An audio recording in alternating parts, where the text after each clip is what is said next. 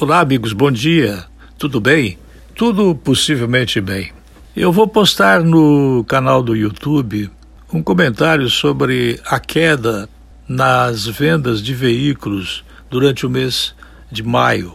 É, o resultado foi o pior mês em 28 anos, com licenciamento de 62 mil unidades. No acumulado de 2020, a retração do setor é de 37,7%. Foram é, 100 mil é, que criaram a expectativa da Bright Consulting para as vendas neste mês de junho. 50% deve ser a queda ante 2019.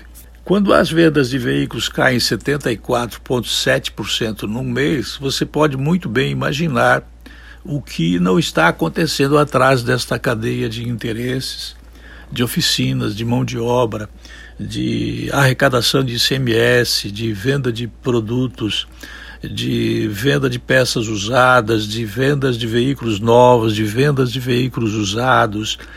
Imagine só como esse setor está é, extremamente prejudicado por conta deste tipo de pandemia que nos prejudica a todos no mundo.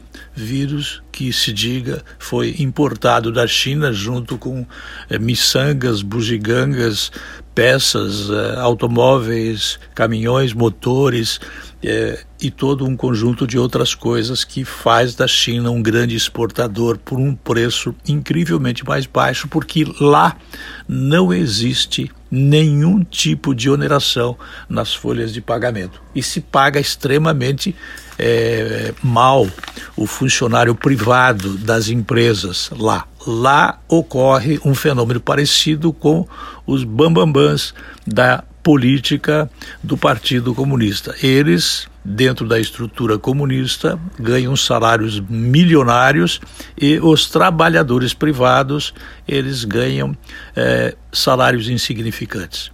Quem quiser saber mais sobre isso deve assistir o filme A Indústria Americana, que teve indicação de Oscar e que, se não me engano, não recebeu o Oscar. Eu assisti este filme em sala de aula e formei uma opinião sobre o que ocorre na China em relação à possibilidade que ela tem de vender produtos por um preço muito baixo e, portanto, exporta para o mundo inteiro, prejudicando o Ocidente, colocando o Ocidente de joelhos ante o Partido Comunista da China lá na Ásia. Eu volto a falar desse assunto no YouTube eh, no dia de eh, amanhã.